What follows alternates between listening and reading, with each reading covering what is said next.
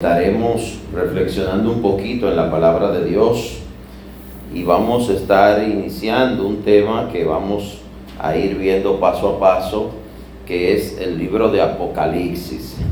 Pero antes de iniciar con ese libro de Apocalipsis, vamos a ver algunos pasajes bíblicos para ubicarnos y entender la voluntad de Dios y qué nos dice Dios en esta en este libro que Apocalipsis traduce revelaciones o revelación. Es la revelación de Dios para el final de los tiempos, donde Él de una manera profética nos muestra lo que habrá de acontecer y lo que está aconteciendo ya. Amén. Vamos a iniciar leyendo en el libro de Segunda de Corintios. Qué importante es comprender que la palabra de Dios es viva y eficaz y ha sido dada para salvar, para redarguir, para convencernos de juicio y de pecado a través del Espíritu Santo y de la palabra. El Señor anda buscando un pueblo y Él va a regresar por su pueblo, su iglesia. Amén. Cuando vemos las cartas paulinas, vemos cómo Pablo instruía a las iglesias que fueron naciendo a partir de las enseñanzas de Cristo. Es un renacer, un recomenzar, es un cumplimiento de las escrituras. Tenemos que entender que pasar del tiempo levítico, del tiempo de los rabinos y del tiempo del primer y segundo templo al tiempo de Cristo, al tiempo de la luz que vino a nosotros a traernos salvación, que es Cristo, y al tiempo de la gracia con la manifestación del Espíritu Santo son diferentes momentos de la historia del pueblo de Dios. Todo inicia con un Dios de amor que crea todas las cosas y que dentro de su creación crea al hombre y ese hombre se aparta de Dios desde los tiempos del Edén y el Señor desde ese momento comienza un proceso para restaurarnos como lo expresa el mismo Jesús, declarando que Él es el camino, la verdad y la vida y que nadie llega al Padre si no es a través de Él. Fíjese que cuando Cristo viene ya tenemos la ley dada a Moisés, ya hay un primer intento que ha ocurrido del Señor para salvar a su pueblo, dándole la ley para ser su Dios. Sin embargo, todos los intentos de Dios para transformar el corazón del hombre, sujetar el corazón del hombre, al final terminan en momentos donde el hombre falla, donde no cumple, no completa la tarea. Por eso usted y yo en el tiempo de la gracia estamos llamados a ganar la carrera y ser más que vencedores. Amén. No porque podamos, sino a través de Cristo que nos amó y a través de su Padre que lo envió para que nos haga más que vencedores. En segunda de Corintios vemos lo que nos dice la palabra en el versículo 7 que está titulado Viviendo por la fe. Fíjese que se habla mucho de fe y se habla mucho de las escrituras, de la ley, de Abraham, de Moisés, se habla mucho de Pablo, de los discípulos, pero todo este proceso, desde Abraham hasta nosotros, ha venido siendo el proceso para Dios tratar de restaurar, salvar a su pueblo. Al final, el Salvador final, final, será Cristo. Cristo es el único que va a poder restaurar todas las cosas, pero para hacerlo tendrá que recoger a su pueblo, la iglesia. Y vamos a ver un poquito acerca de esto, entendiendo que en el libro de Apocalipsis que vamos a entrar en unos minutos, hay mucho profético, pero hay mucho que nos puede edificar desde ahora. En 2 de Corintios 4, 7 dice, pero tenemos este tesoro en vasos de barro, para que la excelencia del poder sea de Dios y no de nosotros, que estamos atribulados en todo, mas no angustiados, en apuros, mas no desesperados, perseguidos, mas no desamparados, derribados, pero no destruidos, llevando en el cuerpo siempre por todas partes la muerte de Jesús, para que también la vida de Jesús se manifieste en nuestros cuerpos. Amén. Es importante entender, hermanos, que solo Cristo es el camino, la verdad y la vida. Es en este tiempo de la gracia. Usted no nació en el tiempo de David, ni de Abraham, ni de Moisés, pero lo que ellos vivieron nos afecta para bien, porque recibimos el regalo de la promesa de que el Señor enviaría a su Salvador a la humanidad, cosa que ya ocurrió, ya sucedió, ya aconteció, ya Cristo vino y dejó la salvación. Él regresará, sí, y cada día estamos más cerca de su glorioso retorno. El día y la hora no lo sabemos, pero Él regresará. Amén. Y no tenga temor a expresarlo, porque con esto usted solo está declarando la palabra. Amén. Así como también en 2 Corintios 4, 7 nos habla precisamente de vivir por la fe. Si seguimos avanzando, encontramos pasajes en la carta a los Efesios, en Efesios, en el capítulo 1, en Efesios 1, 15 dice, el espíritu de sabiduría y de revelación, dice el 1.15 de Efesios. Por esta causa también yo, habiendo oído de vuestra fe en el Señor Jesús y de vuestro amor para con todos los santos, no ceso de dar gracias por vosotros, haciendo memoria de vosotros en mis oraciones, para que el Dios de nuestro Señor Jesucristo, el Padre de Gloria, os dé espíritu de sabiduría y de revelación en el conocimiento de Él, alumbrando los ojos de vuestro entendimiento, para que sepáis cuál es la esperanza a que Él os ha llamado y cuáles las riquezas de la gloria de su herencia en los santos y cuál la supereminente grandeza de su poder para con nosotros los que creemos según la operación del poder de su fuerza la cual operó en Cristo resucitándole de los muertos y sentándole a su diestra en los lugares celestiales, sobre todo principado y autoridad, poder y señorío, sobre todo nombre que se nombra, no solo en este siglo, sino también en el venidero, y sometió todas las cosas bajo sus pies, y lo dio por cabeza sobre todas las cosas a la iglesia la cual es su cuerpo, la plenitud de aquel que todo lo llena en todo. Amén. Le invito a que marque ese pasaje bíblico de Efesios 1, del 15 al 23, y luego lo lea despacio en su casa, lea las citas que tiene de referencia, hay muchos salmos y hay otros pasajes del Nuevo Testamento. Ahí nos habla precisamente y lo dice eh, de manera muy puntual en algunas eh, porciones. Dice, por ejemplo, el versículo 17, para que el Dios de nuestro Señor Jesucristo, el Padre de Gloria, os dé espíritu de sabiduría y de revelación en el conocimiento de Él. Apocalipsis, que traduce revelación, está aquí esa palabra y nos habla precisamente de que necesitamos que el Señor a través de Jesucristo nos dé ese espíritu de sabiduría y de revelación para poder entender, para poder discernir, para poder vivir en este tiempo de la gracia sabiamente, prudentemente, pero sobre todo haciendo lo que agrada a Dios y siendo verdaderamente más que vencedores. Este es un, tema muy importante para el creyente, porque en esto se centra todo. Primero, nuestra propia salvación. Segundo, la tarea y la misión que Dios nos ha dejado como iglesia. Es importantísimo comprender que hay hechos que no es que van a acontecer, es que están aconteciendo. El reloj del cielo está caminando.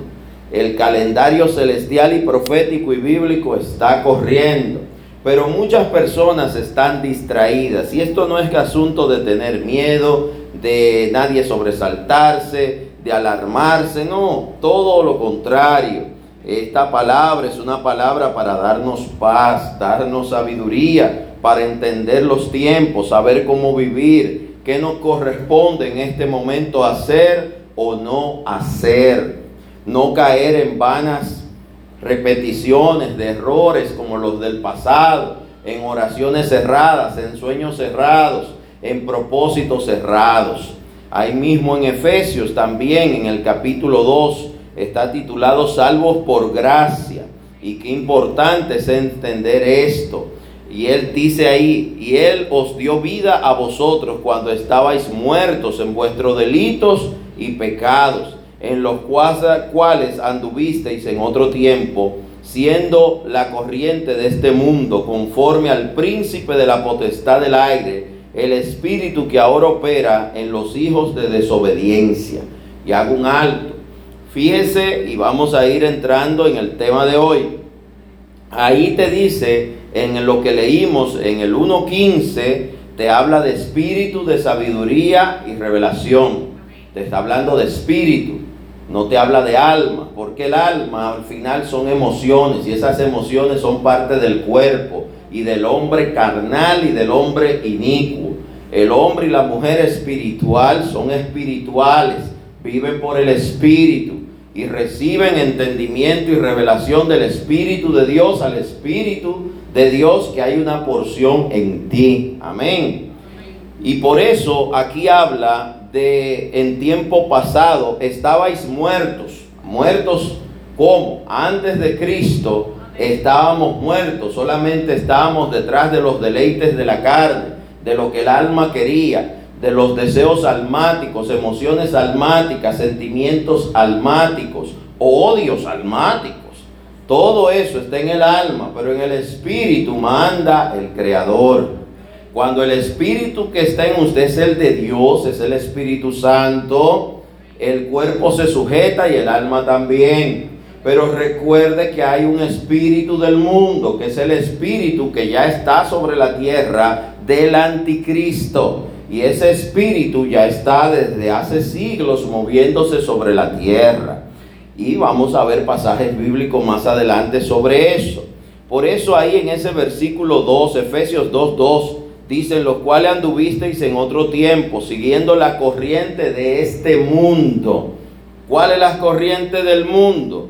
Confío conforme al príncipe de la potestad del aire, el espíritu que ahora opera en los hijos de desobediencia Fíjense cuántas cosas detalla, hijos de desobediencia, que hay un espíritu que opera en ellos, que hay un príncipe de potestades en los aires. Te está hablando claramente con lo que estamos luchando, a lo que nos estamos enfrentando. No es que va a venir, es que eso está desde hace años, tiempos, siglos, milenios. Tenemos que entender eso. Y cuando Cristo viene y Cristo entra al mundo en el tiempo de la gracia y la salvación, sujeta a través del Espíritu Santo, obrando en las personas, el que estas potestades no puedan tener la fuerza que tenían en el mundo. La iglesia y el Espíritu Santo viene a ser un freno, viene a ser un muro de protección para la humanidad. Fíjese que la iglesia cuando se debilita y cuando se debilita la fe de los cristianos, el mal aumenta. En los tiempos que no había temor a Dios, el mal aumentaba. La gente vivía una vida peor que la que hoy se puede entender. Sin embargo, cuando Dios comienza a llevar a través de Cristo y del Evangelio este nuevo tiempo de gracia, comienza a ser sujetado todo principado, toda oeste, toda potestad, como ya leímos en el 1.22, si sometió todas las cosas bajo sus pies, bajo los pies de Cristo. Todas las cosas están sujetas bajo los pies de Cristo. Efesios 1.22. Pero para que así sea, usted tiene que ser de Cristo. Usted tiene que llevar a Cristo a su corazón y tiene que también permitir que Cristo llegue a su casa, a su vida, a su trabajo, a su forma de ser, de pensar, de actuar. Cristo tiene que inundar tu vida. Y eso implica, querido hermano y hermana, el que Cristo no sea solamente un entretenimiento de domingo o de día de semana, Cristo tiene que ser Rey y Señor de nuestras vidas. Todo tiene que estar sometido y sujetado bajo los pies de Cristo en nuestra vida, trabajo, familia, relación de pareja, tu sexualidad, tus finanzas, todo sujeto bajo los pies de Cristo. Si usted trabaja, tiene un oficio, una profesión, una manera como se sostiene, ponga eso a los pies de Cristo. No es que usted no va a ministrar, usted es el administrador, pero con el temor y el sujetarse a Cristo. Entendiendo que usted no quiere nada que no venga en el orden de Cristo. Usted no quiere los recursos como el mundo lo da. Usted quiere como Dios lo da. Amén. Entonces, somos salvos por la gracia. Pero esa gracia que te salva, que viene a través de Cristo y de recibirlo como Señor y Salvador de nuestra vida, y como dice Efesios 1:22, usted con su boca confesar a Jesús, sometiendo tu propia vida, tu propio ser a los pies de Cristo. Yo tengo que sujetarme yo primero a los pies de Cristo. Yo no puedo decirle a las tinieblas que se sujeten, yo tengo que sujetarme yo bajo los pies de Cristo. Y al estar bajo los pies de Cristo, que quiere decir rendirme a Él, que quiere decir que yo estoy para hacer y actuar y vivir conforme a su santa y bendita voluntad. Le he creído y le he recibido por Señor y Salvador de mi vida. Amén. Solo así el espíritu que opera en este siglo y en este mundo no va a poder tener poder sobre ti, no va a poder gobernarte, porque en tu vida ya manda Cristo. Dice el versículo 13, Efesios 2, entre los cuales también todos nosotros vivimos en otro tiempo, en los deseos de nuestra carne, haciendo la voluntad de la carne y de los pensamientos, éramos por naturaleza hijos de ira, lo mismo que los demás. De eso nos libró el Señor. Amén. De eso quiere librar el Señor al mundo y a todo el que esté en el mundo, incluyendo tu familia, tu pareja, los que no tienen a Cristo. Donde no está Cristo no hay temor a Dios, no gobierna el Espíritu de Dios, por lo tanto está bajo los principados y las potestades y el gobierno del mal, de la oscuridad. ¿Usted entiende eso? Solo hay dos caminos, o Cristo o el mal, no hay un término medio. ¿Entiende eso? Dice el versículo 4, pero Dios que es rico en misericordia, por su gran amor con que nos amó, aun estando nosotros muertos en pecado, nos dio vida juntamente con Cristo. Por gracia sois salvos. Y juntamente con Él nos resucitó y asimismo nos hizo sentar en los lugares celestiales con Cristo Jesús para mostrar en los siglos venideros las abundantes riquezas de su gracia en su bondad para con nosotros en Cristo Jesús. Porque por gracia sois salvos por medio de la fe, y esto no de vosotros, pues es don de Dios, no por obras para que nadie se gloríe, porque somos hechura suya, creados en Cristo Jesús para buenas obras, las cuales Dios preparó de antemano para que anduviésemos en ellas. Amén. Somos salvos por Jesús. Si siguiéramos leyendo, ahí sigue reconciliados por medio de la cruz. Fuimos comprados a precio de sangre y reconciliados con el Señor a través de la cruz de Cristo. Tenemos que entender que no hay salvación sin Cristo, no hay cambio de vida sin Cristo. La carne no se sujeta si no ponemos todo bajo los pies de Cristo. Tu sexualidad bajo los pies de Cristo. Tu ira, tus odios bajo los pies de Cristo. Tus deseos de vivir o no vivir bajo los pies de Cristo. La vida es un regalo y Dios es el dueño de ese regalo. Amén. Entonces, Fíjese que Efesios solo hemos leído estos dos, dos porciones de estos dos capítulos y lo que habla es de Cristo y de la salvación. Si leemos detalladamente y en el Espíritu, Corintios, Gálatas, Tesalonicenses, vamos a encontrar a Pablo a través del Espíritu Santo predicando salvación a cada pueblo, cultura, nación, con un lenguaje que ellos entiendan y de acuerdo a la situación que están viviendo. Cada pueblo y cada cultura es diferente, pero el Salvador es uno mismo, Cristo. El proceso de salvación es uno solo, recibir a Cristo. Hay que entender que Pablo predicó en varios continentes, en diferentes ciudades, y fue el apóstol a los gentiles. Qué importante entender que él fue a ciudades y pueblos que eran aún más adelantados y avanzados que en términos filosóficos, en términos de, lo que es ingeniería, construcción, mecánica, todo, eran más avanzados que el pueblo de Israel. Sin embargo, él le llevó palabra, le llevó predicación y entendieron, la recibieron y se convirtieron. El Espíritu edifica, guía y aún redarguye. Es importante entender que hoy en día, en este tiempo, hay muchos predicadores, hay muchas iglesias, hay muchos maestros, profetas, apóstoles y demás sustancias aromáticas. Sin embargo, cada vez la predicación de un Cristo glorificado y de la salvación es más hueca, vacía, es cada vez menos constante. Ahora se predica más ser, tener y alcanzar que ser salvo. Y el fin del Evangelio es salvar vidas. Nuestro trabajar diario, nuestro vivir diario al final tiene que darle la gloria a Dios. Todo don o talento que usted tenga al final debe darle la gloria a Dios. Y toda posición de alguna manera que Dios te permita alcanzar es para que tu vida sea edificada, transformada y le dé la gloria a Dios.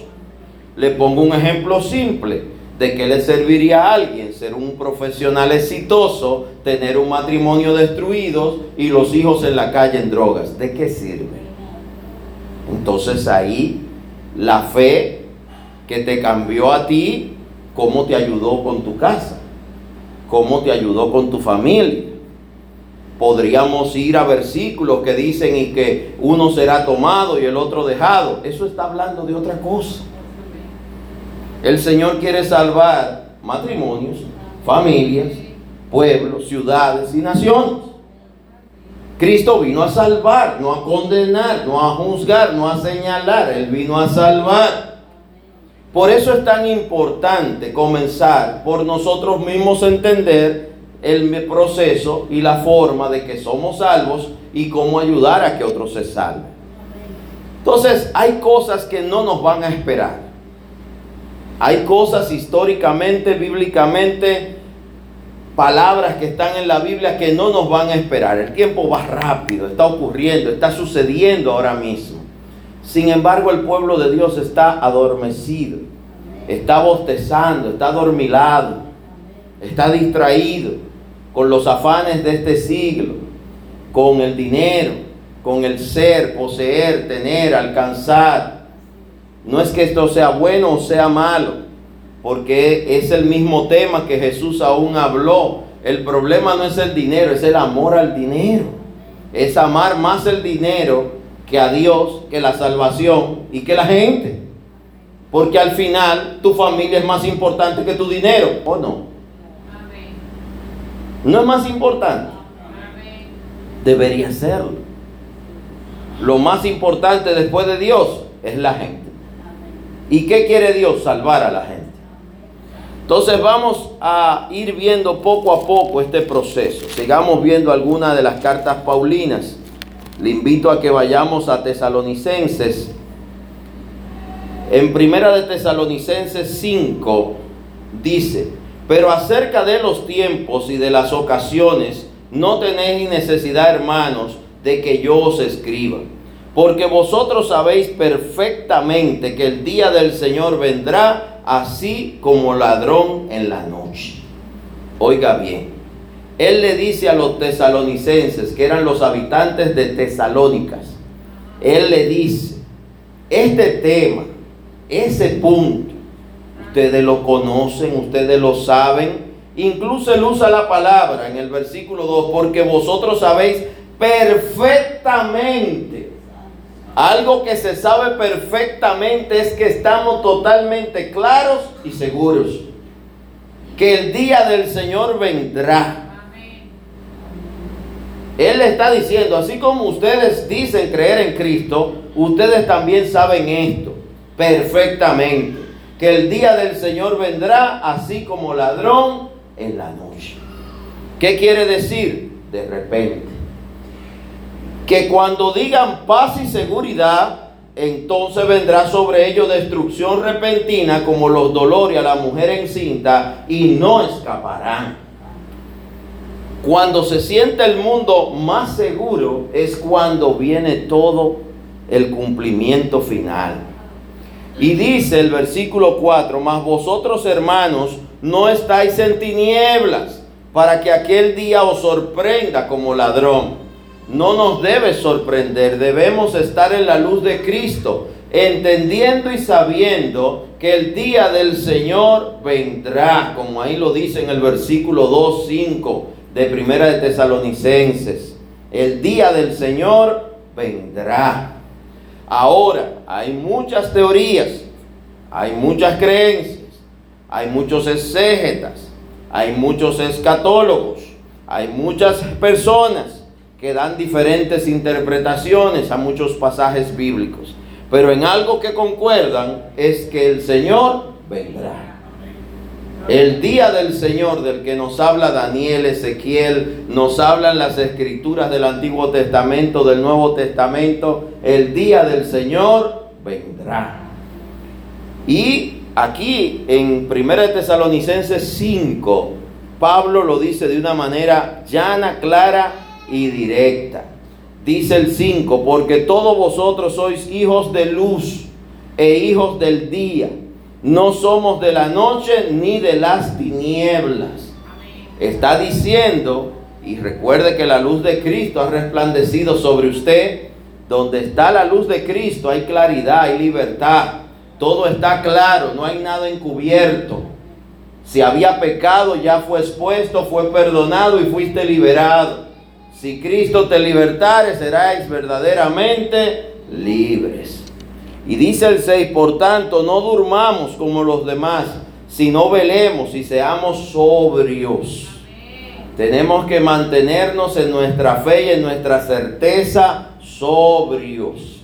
¿Qué es lo opuesto a sobrio? Estar ebrio, estar como borracho, estar dormido, estar distraído, adormecido. Y dice el 7, pues los que duermen de noche duermen y los que se embriagan de noche se embriagan. Pero ¿qué sucede? Los dos están fuera de sí. El que duerme está fuera de sí y el que se emborracha está fuera de sí. Es decir, aunque usted no haya tomado, no se haya embriagado, si está durmiendo, también está mal. ¿A qué se refiere? A la salvación, a la luz de Cristo. Si la luz de Cristo resplandeció sobre usted, resplandeció, usted no puede vivir en tinieblas nuevamente. Usted no puede volver otra vez a coqueteos, jugueteos, a, a, cosas que usted se supone que ya venció con la carne. No puede coquetear con el pecado, con los celulares, ni con los chismes, ni con el hablar. Debe de ser alguien que vive en la luz y en la claridad de Cristo. No se engañe a usted mismo, porque a Dios no lo engaña nadie. Dice el 8, pero nosotros que somos del día, seamos sobrios, haciéndonos vestidos con la coraza de la fe y de amor y con la esperanza de salvación como yelmo, porque no nos ha puesto Dios para ira, sino para alcanzar salvación por medio de nuestro Señor Jesucristo, quien murió por nosotros para que ya sea que velemos o que durmamos, vivamos juntamente con Él. Te está hablando de lo que puede ocurrir ese día donde el Señor venga, el día del Señor. Usted puede estar velando, durmiendo, pero tiene que estar viviendo juntamente con Él. Pero este dormir del que te habla es si viene de noche y tú te acostaste. No es el que está durmiendo porque está en oscuridad. Amén. No tenga temor de que suene la trompeta y usted no la va a oír, la va a oír. No tenga temor de que va a llegar ese momento de que Cristo vino en una nube y llamó y recogió su iglesia y usted no se va a dar cuenta. A usted lo van a llamar y lo van a levantar. El que es de Cristo, es de Cristo. Y no se va a quedar.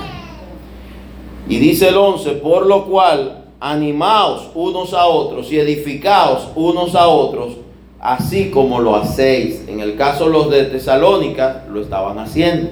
Estaban haciendo el motivarse, alentarse, el animarse. Ahora mismo la gente está en un proceso donde se deja envolver por lo que hay en el mundo. Si en el mundo hay desánimo porque perdieron un partido de béisbol, por lo que pasa en la justicia, en la política, en la economía, usted no puede dejarse influenciar por lo que pasa en el mundo, porque usted no es del mundo. El gozo que te ha dado Cristo nadie te lo puede quitar porque es un gozo que viene del Espíritu de Dios y usted está esperando a Cristo, usted no está esperando que gane un equipo de béisbol, usted no está esperando que gane un partido o que pierda otro, usted está esperando a Cristo. ¿A quién usted está esperando?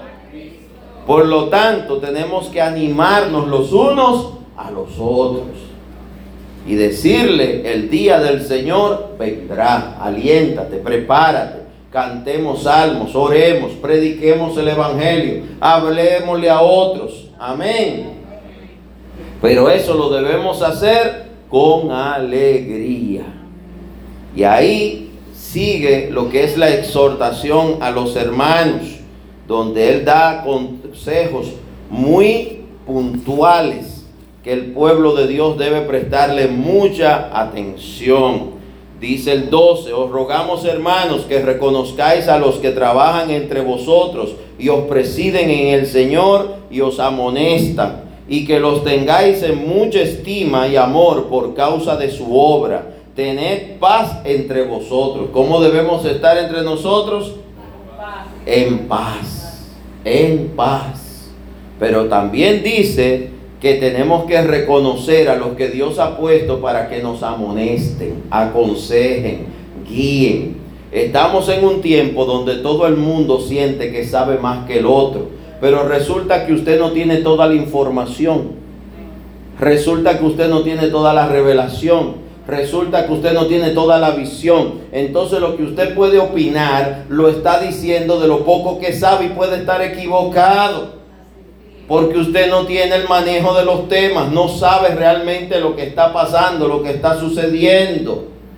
Por eso dice la misma palabra, os rogamos, es un ruego, hermanos, que reconozcáis a los que trabajan entre vosotros y os presiden el Señor. Y ese reconocimiento no es darle gloria a hombre, porque la gloria es de Dios. Es reconocer, es entender, discernir esta persona fue puesta para ayudarme, aconsejarme, guiarme. No lo puedo contender, tengo que oírlo, tengo que orar lo que me está diciendo, tengo que prestarle atención. Fíjese que en los colegios habían timbres y cuando sonaba el timbre la gente corría a las aulas o a la fila.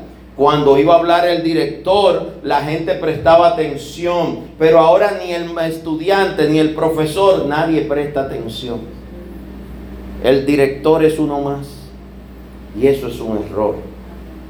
Si no hay orden, si no seguimos los órdenes, si no seguimos las reglas, si no aprendamos, si no aprendemos a oír consejos, si no aprendemos a seguir las direcciones que nos dan las instrucciones. Usted y yo tenemos que saber seguir instrucciones, porque aún la Biblia es tu manual de instrucciones. Y como muchos no lo respetan, están viviendo una vida loca, una vida locada. Dice ahí, también os rogamos hermanos que amonestéis a los ociosos y que alentéis a los de poco ánimo, que sostengáis a los débiles y que seáis pacientes para con todos.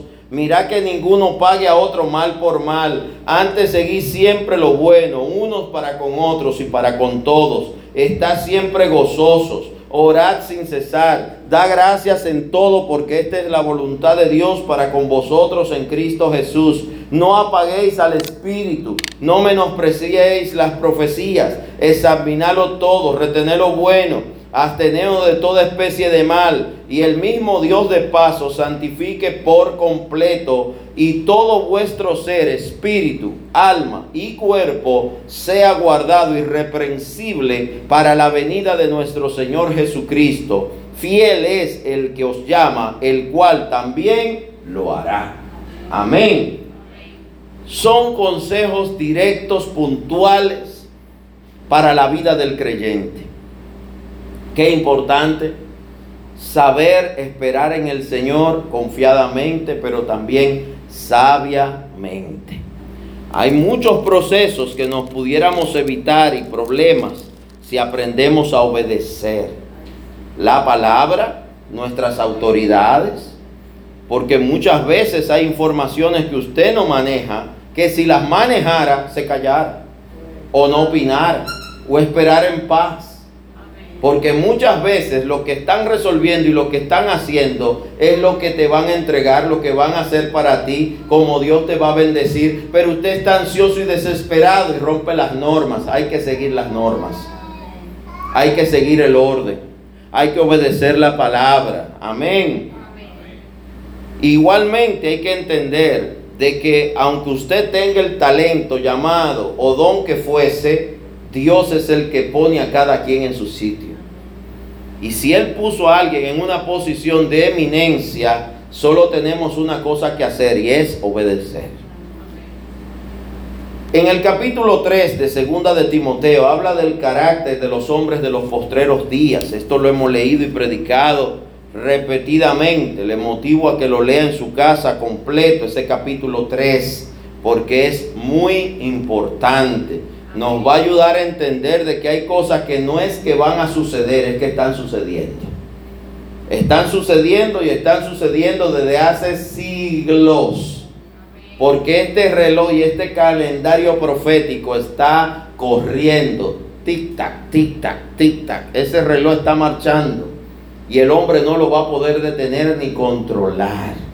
Lo único que sí podemos hacer es mantenernos firmes sin fluctuar que nadie nos engañe ni nos lleve de un lado al otro. ¿Qué es lo que el cristiano más hace ahora? Anda de un lado para otro, de una iglesia a otra, de un ministerio a otro. Y la gente no quiere esperar en Dios. Hay que esperar en Dios. Hay que ser fiel, hay que ser obediente. Tenemos que ser parte del cuerpo de Cristo. Ahora están los cristianos nómadas que andan solos en el desierto, que no se congregan, que oyen el culto de quien sea que ellos mismos hacen un culto a donde sea, bajo la autoridad de quién, de ellos mismos. Hay que cuidarse de eso. Mira que aquí en la casa de al lado hay un culto. ¿Y de quién ese culto? De un hermano que va a predicar. No vaya a eso. Todo lo de Dios es decentemente y con orden que debe hacerse. Tenemos que entender y discernir los tiempos peligrosos en los que estamos. Amén. No voy a leer el capítulo 3, pero se lo dejo ahí para que usted lo reflexione en su casa. En el capítulo 4 de 2 de Timoteo habla de predica la palabra. No nos podemos como iglesia, como ministerio y como cristiano cansar de predicar. Hay que predicar el Evangelio, hay que predicar salvación, hay que predicar a Cristo. Tenga cuidado con estos movimientos de que todo es el yo, el ego, el yo puedo, yo lo logro, yo me levanto, yo venzo. No, el que vence es Cristo. El que te levanta es Cristo, el que te ayuda es Dios. Deje de pensar que usted que se va a ayudar, no es Dios que te ayuda a ti. Amén. Por más que usted haga, usted puede, mire, hacer de todo, tener 10 maestrías, todo lo que usted quiera, y un buen día le sale una espinilla, es cancerosa, y por ahí se fregó, hermano. Y todo lo que estudió, ¿a dónde fue? Al desagüe. Se mata por conseguir un puesto un cargo y después eso lo que te termina es trayendo intranquilidad. Necesitamos que lo que recibimos venga de Dios para que venga con paz. Amén. Entonces, continuando con la palabra de hoy, vamos a avanzar un poquito y vaya al libro de Apocalipsis. No vamos a poder ver todo, pero sí quiero introducir el tema. Esto que hemos ido leyendo es posicionando un poquito, entender de que el Señor habla de que el día del Señor vendrá. Lo dice en Daniel, lo dice en, en Ezequiel lo dice en el libro de todos los libros proféticos menores y mayores, de una u otra manera hablan un poco de los tiempos por venir. Algunos hablan de las crisis del momento, otros hablan de los tiempos por venir. Pero en el caso de Apocalipsis, que la palabra traduce revelación, el libro completo es una revelación que es dada a Juan. Qué importante es entender este libro, porque más que un libro es una profecía para el final de los tiempos. Qué importante es entender que hay cosas que están aquí que son para todas las iglesias cristianas de todos los tiempos, como el capítulo 2, que no es solo para la iglesia primitiva o la iglesia actual, es para las iglesias cristianas de todos los tiempos hasta que Cristo retorne. Amén. El capítulo 1, para ir paso a paso, es un libro que nos habla acerca de Cristo, nos posiciona, nos ubica acerca del libro y a quién está dirigido. ¿A quién está dirigido? A la iglesia. Fíjese qué importante es entender esto de Apocalipsis. Esta no es una palabra para el no creyente es una palabra para el creyente que se congrega. Es una palabra para el creyente que se congrega y que está en una iglesia bíblica cristocéntrica que está siguiendo el mandato y la enseñanza de Jesucristo. Y por eso este libro, a diferencia de otro, aunque quien lo redacta o, transmite es Juan, quien lo dicta es Jesucristo. ¿Entiende eso? Es una revelación dada a Juan a través de Cristo. Y lo vamos a ver en el mismo libro. En Juan vemos a este personaje escogido para transmitirnos esta revelación. Diga revelación. Esta es una revelación. Esto no es para que alguien pueda decir, esto yo lo viví, me pasó a mí. No, no, no. Esta es una revelación de lo porvenir, de lo que va a suceder. Y dice el 1.1, la revelación de Jesucristo. ¿Quién lo reveló? Este libro es una revelación de Jesucristo a Juan para las iglesias. Y usted lo va a entender porque aquí lo dice. La revelación de Jesucristo que Dios le dio para, para manifestar a sus siervos las cosas que deben suceder pronto. ¿Cuándo van a suceder? Pronto. pronto. Y la declaró enviándola por medio de su ángel a su siervo Juan, que ha dado testimonio de la palabra de Dios y del testimonio de Jesucristo. ¿Testimonio de quién? Y de todas las cosas que ha visto. Bienaventurado el que lee y los que oyen las palabras de esta profecía y guardan las cosas en ella escritas, porque el tiempo está cerca. ¿Cómo está el tiempo? cerca. Y habla de que si usted está escuchando esto y tiene en su mano la Biblia abierta en Apocalipsis 1 y lo está leyendo, te llama bienaventurado. Hoy, cuando se vaya a dormir, tengo una sonrisa porque el mismo Señor te dio un privilegio que otros no tuvieron. Usted es una bienaventurada, un bienaventurado. Bienaventurado el que lee y los que oyen las palabras de esta profecía, que es una profecía. ¿Quién lo dice? El mismo libro, Apocalipsis. Es una profecía. Y guardan las cosas en ella escrita. Esto hay que guardarlo en nuestros corazones. Debemos discernirlo y entenderlo por el Espíritu. Porque el tiempo está cerca. Y dice y está titulado el, capítulo 4 en adelante, salutaciones a las siete iglesias. Pero el mensaje a las siete iglesias no comienza ahí. Estas son las salutaciones para que las iglesias entiendan lo que se le va a hablar y se le va a decir en este libro de Apocalipsis, que es una profecía de principio a fin. Amén. Y dice Juan a las siete iglesias que están en Asia Gracia y paz a vosotros, del que es y que era y que ha de venir. ¿Quién es ese? Cristo.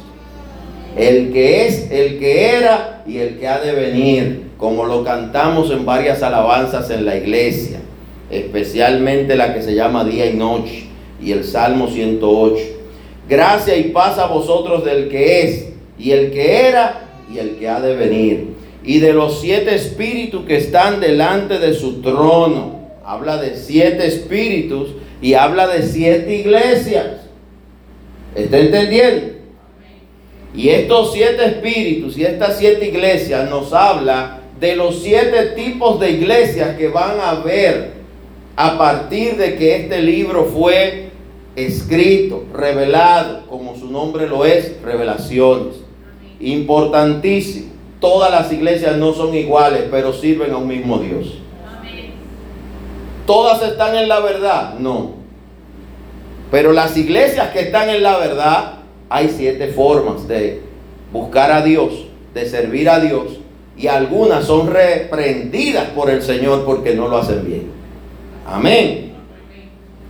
Y habla de los siete espíritus que están delante de su trono y de Jesucristo, el testigo fiel, el primogénito de los muertos y el soberano de los reyes de la tierra, al que nos amó y nos lavó de nuestros pecados con su sangre. ¿Quién nos lavó de nuestros pecados con su sangre?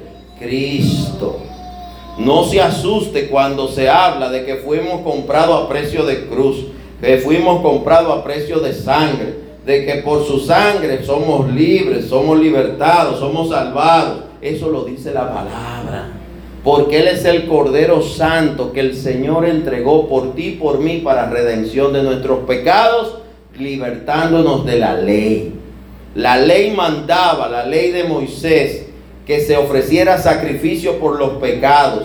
Y el Señor entregó a Jesucristo como un Cordero Santo, puro, inmolado, sin mancha ni tacha. Lo entregó en esa cruz para redención de los pecados de la humanidad. El sacrificio máximo lo hizo Dios por ti y por mí. Y eso el cristiano lo tiene que discernir y entender. Somos salvos por Cristo. El hombre no salva. Dios salva a través de Cristo. Amén.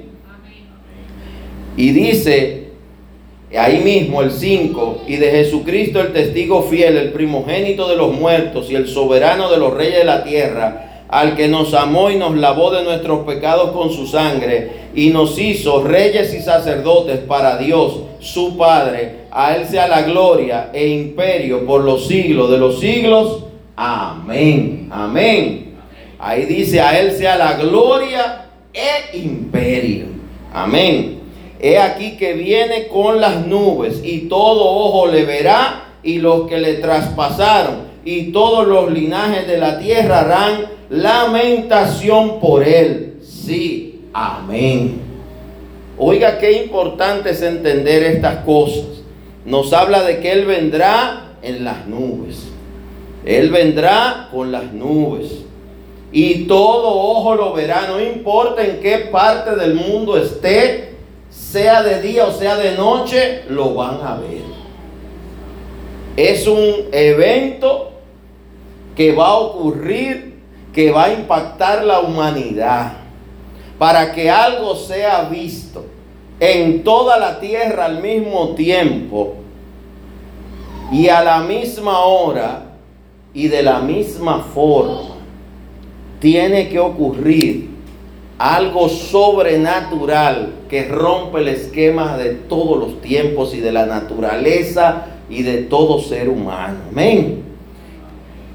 Esto no es algo que va a pasar por alto como ponen en las películas y la gente no lo va a notar. Esto no es algo que va a suceder. La gente ha confundido muchos pasajes bíblicos, se han sacado de contexto muchos pasajes bíblicos, se han puesto fechas, tiempos, lugares y cómo van a suceder las cosas y se han confundido. Este es un evento universal. Y este es un evento que eh, afectará e impactará a todo ser humano en la tierra. Cuando dice todo ojo lo verá, todo oído lo oirá, te está declarando algo que no es la libre interpretación de que vamos a ver qué quiere decir esto. Esto va a afectar a la humanidad entera. Amén. Y dice, y los que le traspasaron, los todos los linajes de la tierra harán lamentación por él. Sí, amén. Y ahí dice el 8, y es Cristo que dice esto. Yo soy el alfa y la omega, el principio y el fin, dice el Señor, el que es y que era y el que ha de venir, el Todopoderoso. Son palabras de Cristo a Juan. Por momentos te va a hablar del ángel, pero por momentos te habla de lo que Cristo le dijo al ángel que le diga a Juan. Al final la palabra es de Cristo. Amén. Y él declara alfa y omega, que en griego alfa es A y omega es Z, para ponértelo en un lenguaje fácil. Son la primera y la última letra del abecedario en griego alfa y omega, principio y fin. Amén. Y él dice, el que es y el que era y el que ha de venir. Él es el que está desde el principio junto al Padre. Él es el que ha hecho todas las cosas y para Él fueron hechas y sujetas bajo sus pies. Y a Él es a quien esperamos. Desde el principio de los tiempos, Cristo está con el Señor. Por eso tenemos un Dios trino, Dios Padre, Hijo y Espíritu Santo.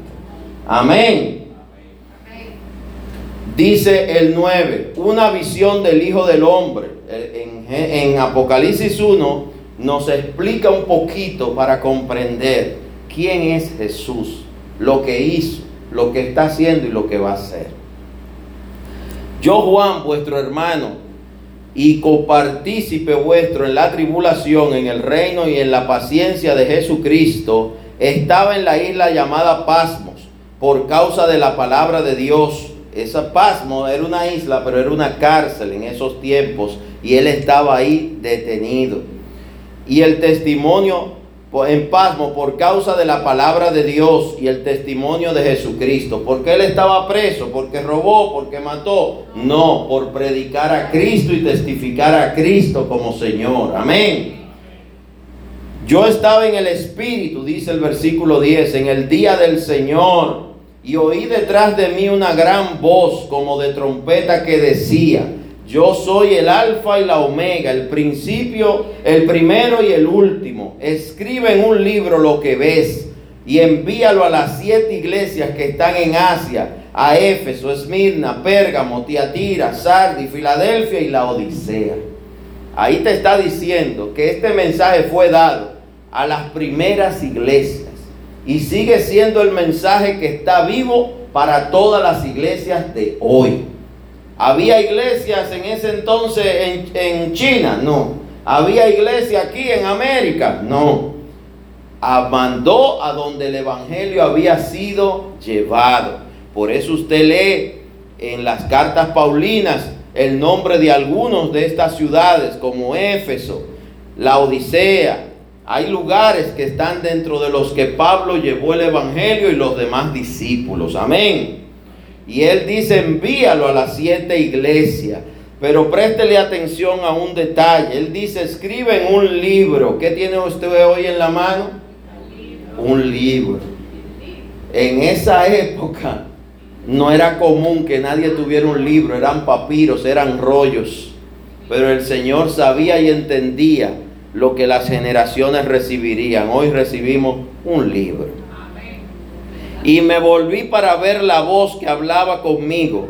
Y vuelto vi siete candeleros de oro. Y en medio de los siete candeleros a uno semejante al Hijo del Hombre, vestido de una ropa que llegaba hasta los pies y ceñido por el pecho con un cinto de oro. Su cabeza y sus cabellos eran blancos, como blanca lana, como nieve, sus ojos como llama de fuego, y sus pies semejante al bronce bruñido refulgente como en un horno, y su voz como estruendo de muchas aguas. Tenía en su diestra siete estrellas, de su boca salía una espada aguda de dos filos, y su rostro era como el sol cuando resplandece en su fuerza. Cuando le vi caí como muerto a sus pies, y él puso su diestra sobre mí, diciéndome, no temas yo soy el primero y el último, y el que vivo, y estuve muerto, mas he aquí que vivo por los siglos de los siglos. Amén. Y tengo las llaves de la muerte y del Hades. Escribe las cosas que has visto y las que son y las que han de ser después de estas. El misterio de las siete estrellas que has visto en mi diestra y de las siete candelaros de oro. Las siete estrellas son los ángeles de las siete iglesias y los siete candeleros que has visto son las siete iglesias. Amén. Este mensaje y esta revelación es algo que no es para esperar que venga el tiempo final para leerlo, para entenderlo, para buscar discernir lo que Jesús nos mandó a decir. Esto es un mensaje para la iglesia. Usted es parte de la iglesia. Este mensaje es para usted. Y hay cosas que él mismo le explica. Él ve una visión, Juan ve una visión, cae al piso, como dice en el versículo 17, cuando le vi caí como muerto a sus pies. Pero él mismo dice, y él puso su diestra, que es su mano derecha, sobre mí, diciéndome, es como cuando alguien esté en el piso, usted le levanta la cabeza y le habla. No temas, es lo que le dice. Usted recuerda como él le dijo eso a Abraham, a Isaías, como se lo dijo a cada hombre y mujer que él llamó, no temas. Eso le dice a Juan, no temas. Yo soy el primero y el último y el que vivo y estuve muerto. Mas he aquí que vivo por los siglos de los siglos. Amén. Le está diciendo a Juan, yo soy el anhelado de las naciones, Jesús, al que ustedes oran, adoran, al que esperaban es algo para que usted y yo reaccionemos y entendamos. Como Él lo está diciendo, Él es el mismo de ayer, hoy y siempre, por los siglos de los siglos. Y Él dice algo y se lo dice, yo tengo la llave del Hades. Le dice, yo tengo la llave de la muerte y del Hades. Él es el que tiene la llave. Él tiene el control del que vive y del que muere y del que ya murió y el del que ha de nacer. Tremendo. Y dice ahí, escribe las cosas que has visto y las que son y las que han de ser después de esta. Ahí está comenzando la revelación. Y el misterio de las siete estrellas que has visto en mi diestra, es decir, a la derecha de Jesús, él vio siete estrellas, vio siete candelabros. Y él mismo le explica y le dice, estas siete estrellas que has visto en mi diestra y los siete candelabros de oro, los siete estrellas son los ángeles de las siete iglesias hay un ángel guardando su iglesia. Y los siete candeleros que has visto son las siete iglesias. Y él dice en el capítulo 2, ahí es que comienza el mensaje a las siete iglesias. Que no son la iglesia solamente de esos tiempos de Éfeso, Hermina, Pérgamo, Tiatira, Sardi, Filadelfia, la Odisea. Esas son las iglesias que existían. Pero este mensaje es para todas las iglesias. Pero este mensaje tiene que ver con cómo las iglesias hacen el trabajo y la obra a la cual Cristo nos llamó. Van a haber diferentes características que van a marcar a cada iglesia. Y cada iglesia, según sea su característica, están marcados sus miembros, sus partes, que son las personas. ¿Usted entiende eso? Y es importante entender esto. Dice el capítulo 2 en este mensaje a las iglesias que el Señor le dedique el capítulo 2 y el capítulo 3 de Apocalipsis. Esto es importante. Cómo las iglesias el Señor las ve. ¿Qué ve que le agrada? ¿Qué condena en ellas? ¿Qué les manda hacer? ¿Qué le dice que corrijan? Está en el mensaje a las siete iglesias. Apocalipsis 2 y 3. Esto es importante porque es una corrección no a la iglesia, a la iglesia y a las personas que las componen. Esto es algo para tomarlo muy en serio, para la vida diaria como creyentes, cómo la vivimos. Dice el, el capítulo 2, escribe al ángel de la iglesia en Éfeso, la primera iglesia a la que le habla. El que tiene las siete estrellas en su diestra, el que anda en medio de los siete candeleros de oro, dice esto, yo conozco tus obras. Algo que usted va a encontrar en el capítulo 2 y 3 repetidamente es que el Señor Jesucristo le dice a cada una de las siete iglesias, yo conozco tus obras. Yo sé lo que tú estás haciendo y lo que has hecho y lo que piensas hacer. Qué tremendo. A las siete se lo dice y usted lo puede leer y lo vamos a tratar de ver. Yo conozco tus obras y habla de obras. Recuerde que usted es salvo por gracia, pero la fe tiene que producir, producir en usted obras. Somos salvos por gracia. La gracia es lo más importante. Pero cuando la gracia está en una iglesia y está en una persona, va a provocar obras y esas obras deben ser agradables a Dios. Amén. Yo conozco tus obras y tu arduo trabajo y paciencia y que no puedes soportar a los malos y has probado a los que se dicen ser apóstoles y no lo son y los has hallado mentirosos y has sufrido y has tenido paciencia y has trabajado arduamente por amor de mi nombre y no has desmayado, pero tengo contra ti que has dejado tu primer amor. La parte puntual del el mensaje a la iglesia de Éfeso tiene que ver con que dejó su primer amor.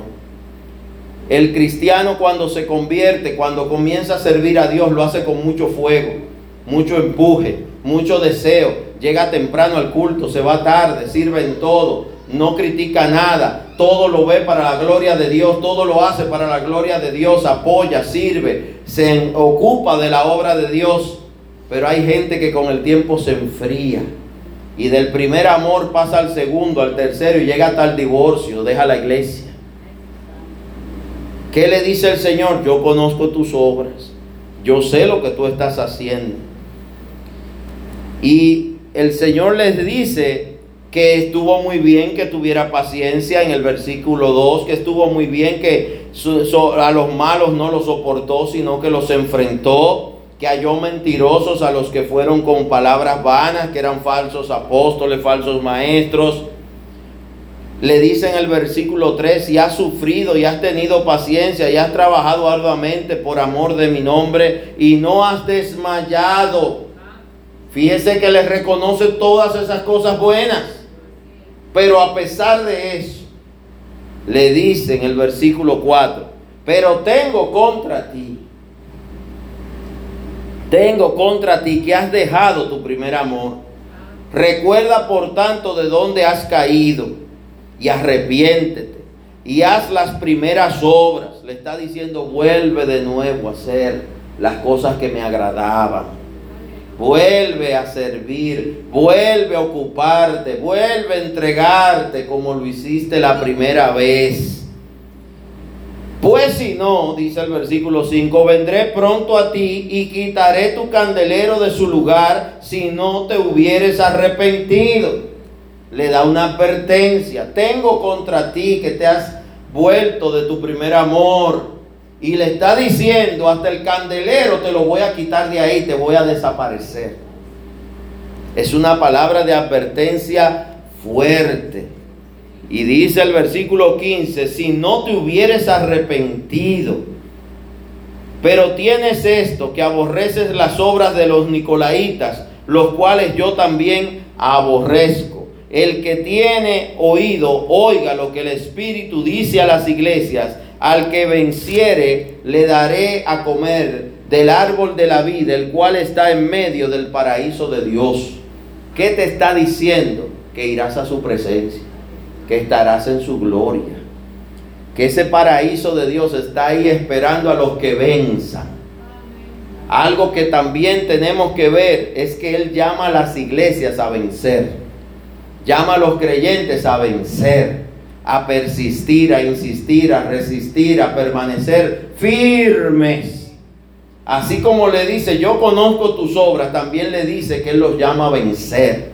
El cristiano puede haber hecho la oración de fe y si volvió a las obras del mal, si volvió para atrás a hacer todo lo malo, el Señor lo va a juzgar duramente.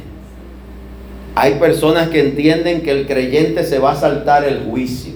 No, los libros serán abiertos. y vamos a ser juzgados por nuestras obras.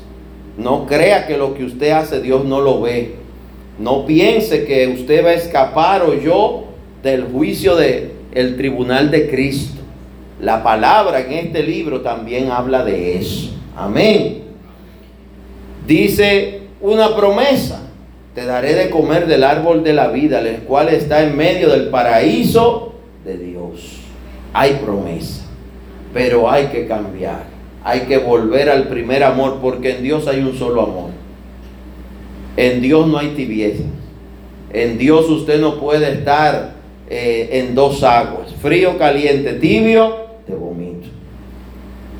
Dice ahí también el mensaje a Esmirna y escribe al ángel de la iglesia en Esmirna, el primero y el postrero, el que estuvo muerto y vivió, dice esto.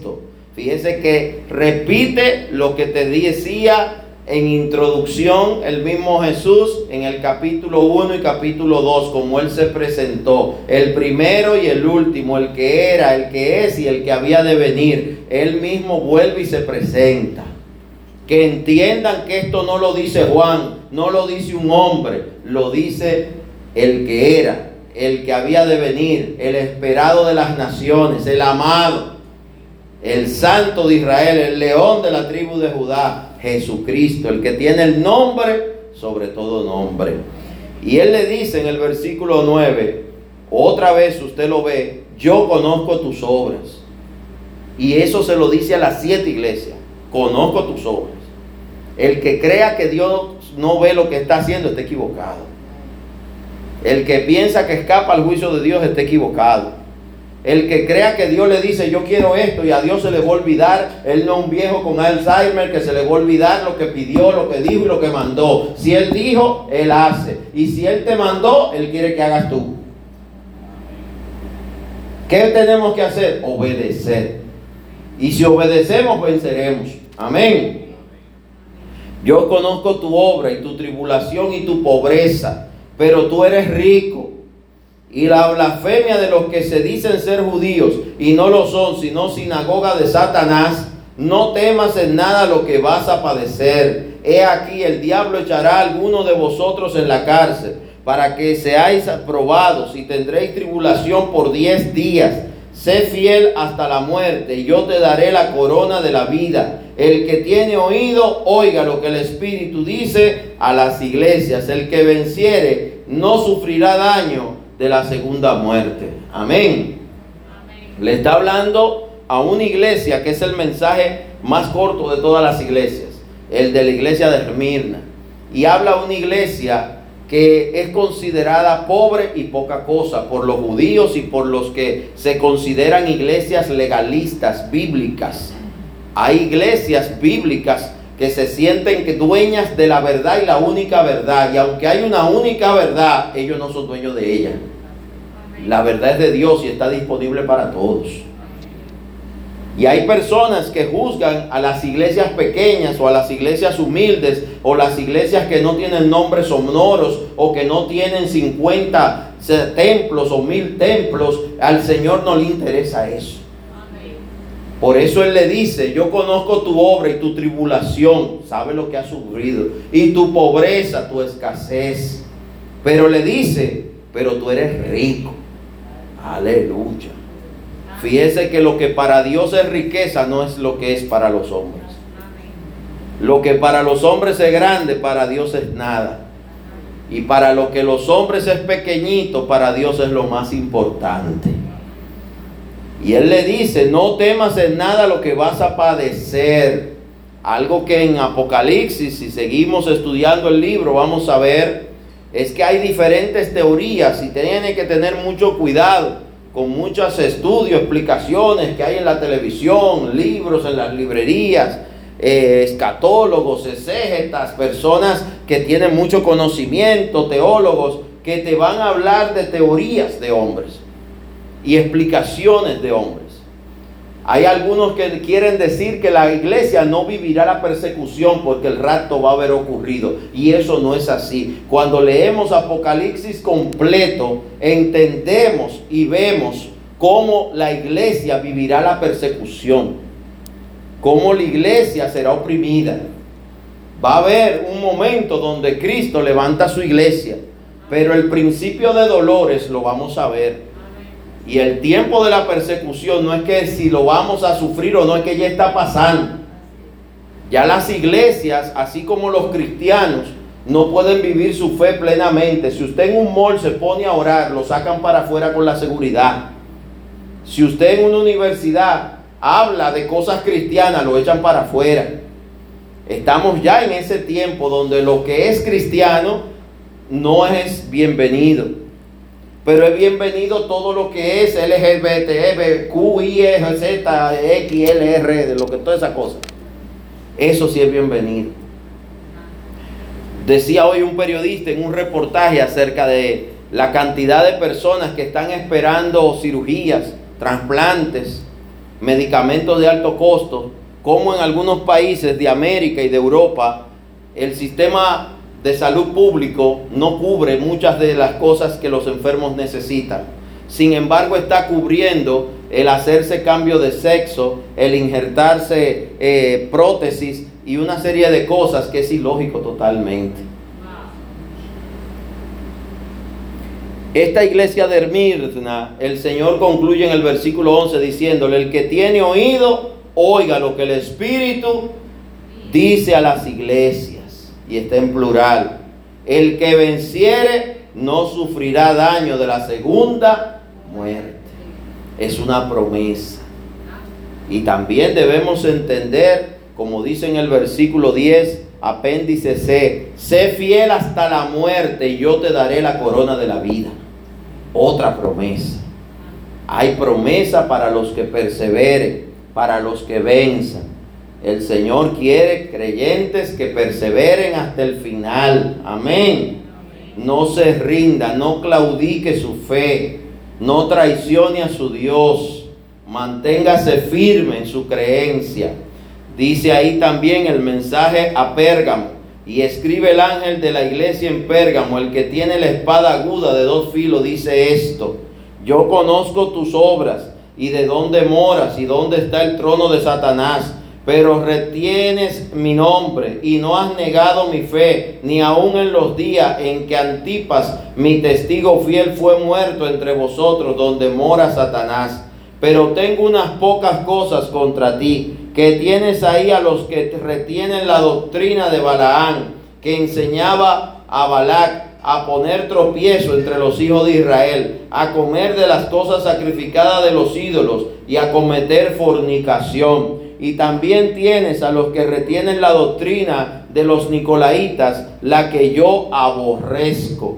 Por tanto, arrepiéntete pues, si no, vendré a ti pronto y pelearé contra ellos con la espada de mi boca. El que tiene oído, oiga lo que el Espíritu dice a las iglesias. Al que venciere, y ahí de nuevo te manda que tenemos que vencer, que quiere decir permanecer, resistir, insistir, estar firmes, como dicen hechos y en hebreos, en la fe.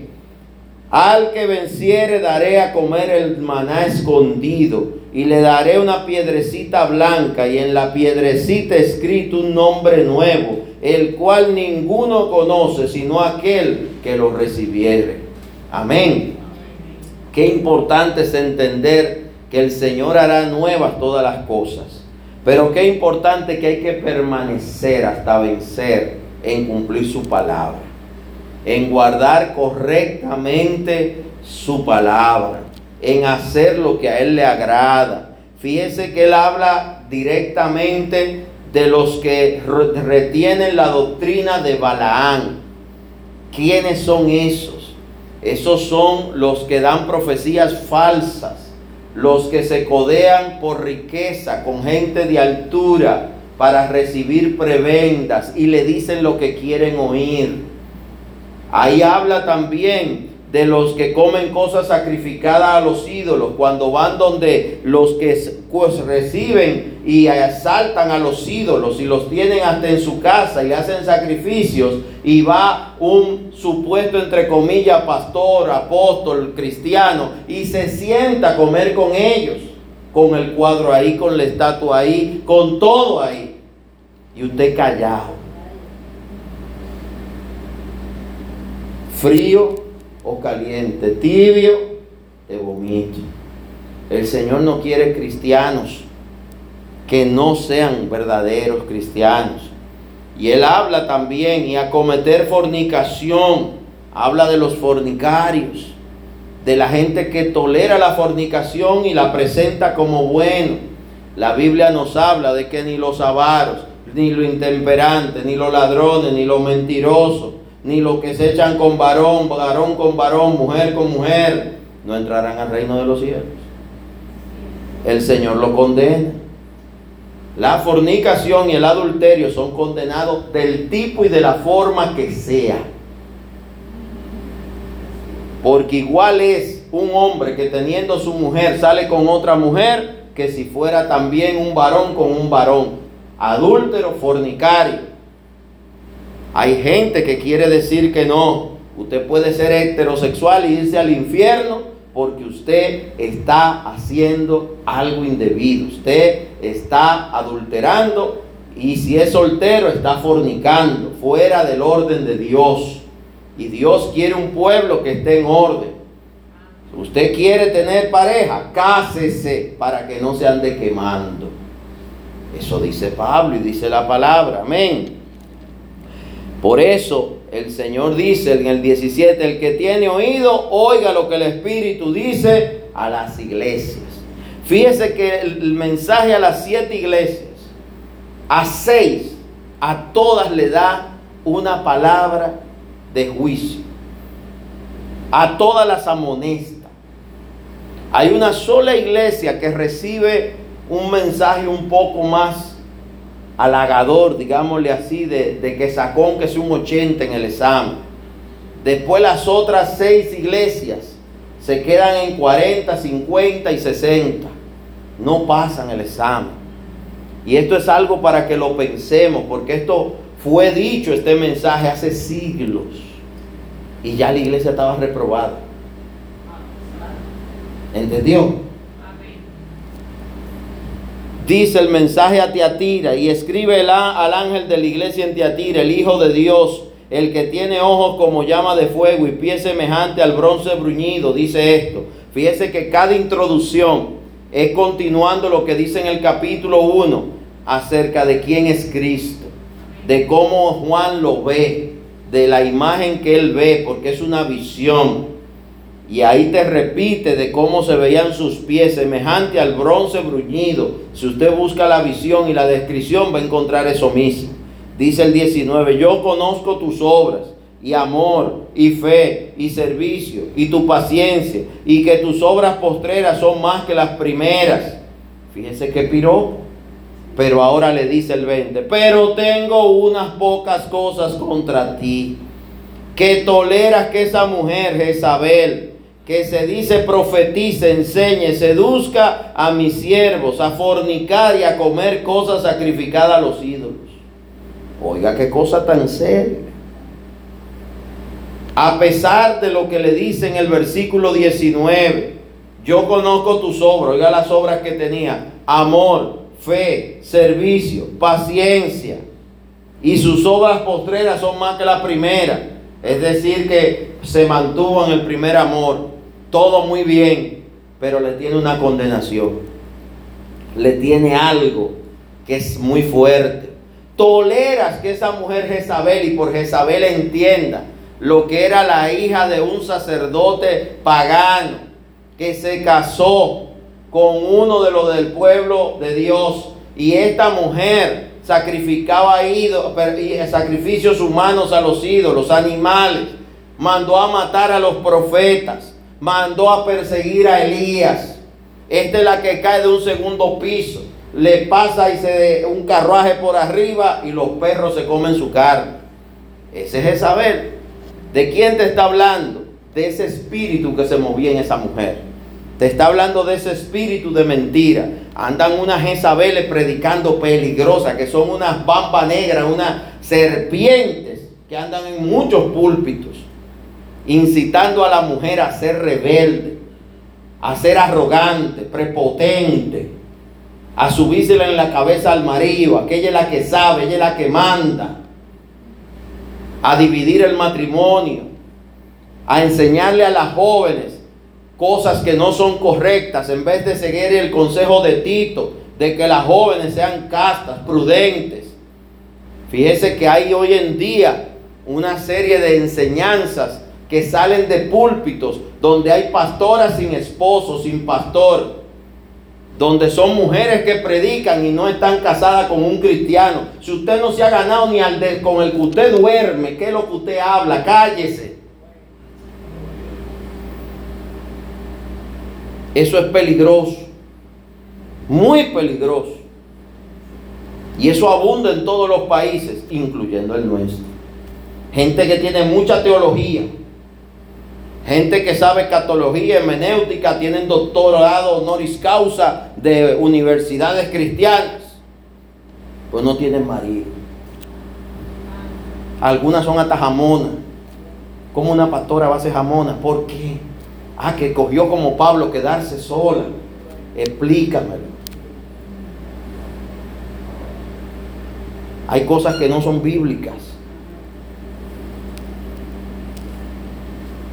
Dice ahí que eso es lo que el Señor le saca primero en cuenta. Y le da las citas de referencia a los que tienen una Biblia de estudio. Y le he dado tiempo para que se arrepienta. Le están dando tiempo pero no quieren arrepentirse de su fornicación. He aquí que yo la arrojo en cama y en gran tribulación a los que con ella adulteran, si no se arrepienten de las obras de ella.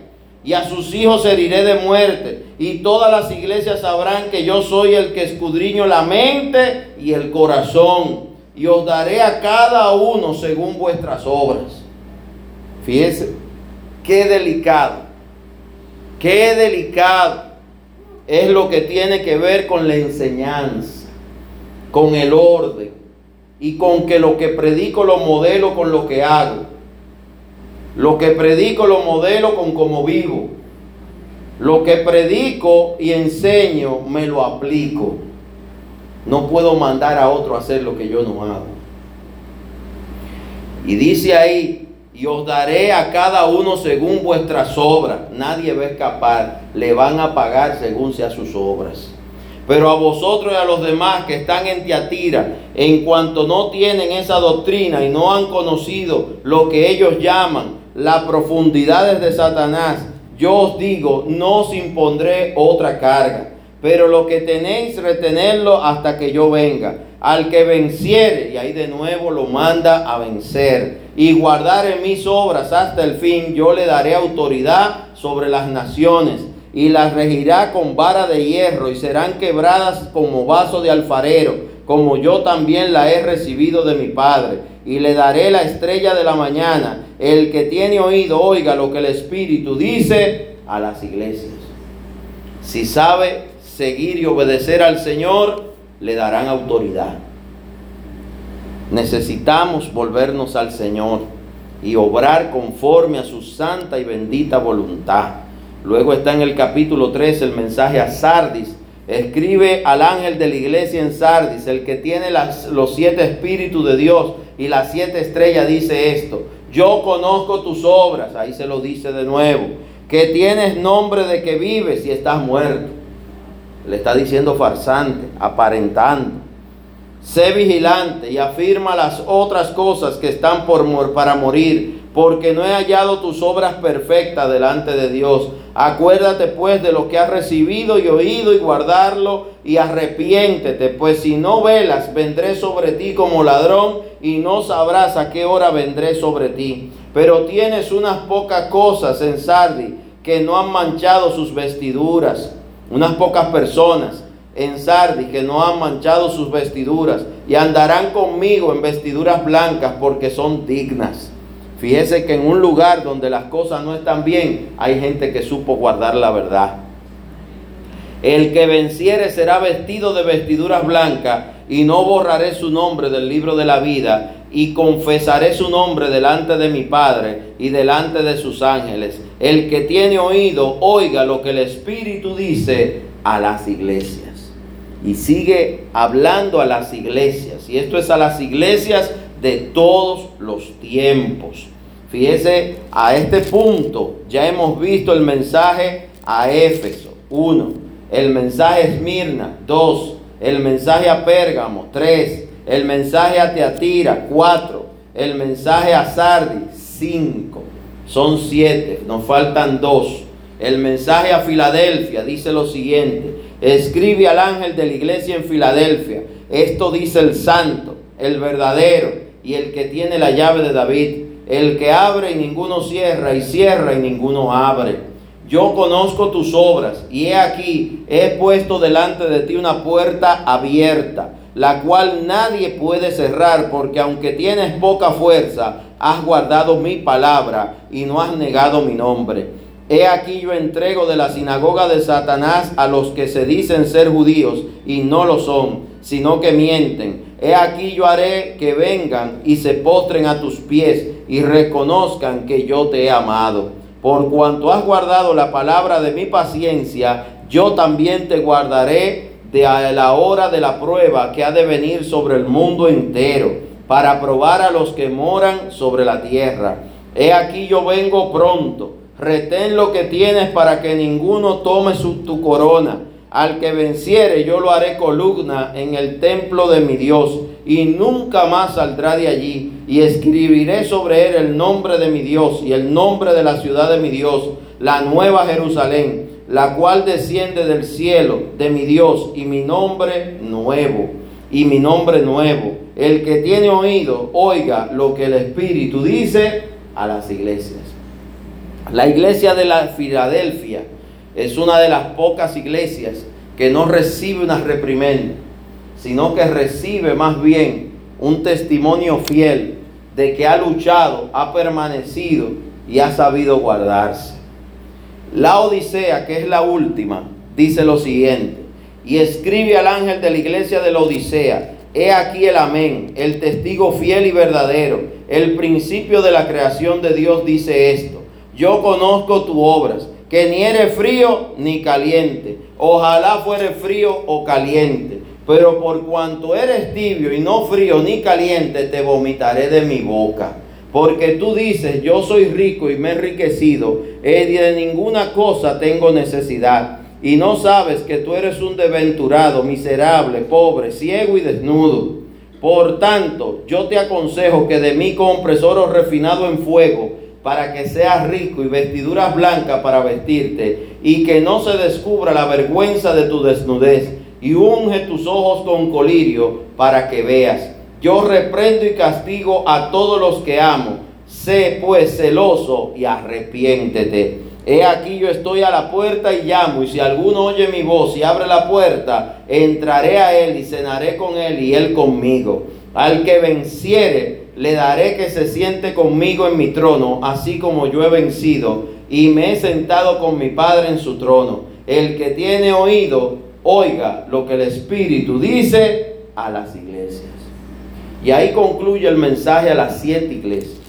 La única iglesia que tiene un mensaje en el cual no hay una reprimenda directa es Filadelfia. Después todas las iglesias reciben una reprimenda de cosas que están haciendo muy mal. Por eso leamos detenidamente este mensaje de Filadelfia para concluir. Dice, escribe al ángel en la iglesia de, en Filadelfia.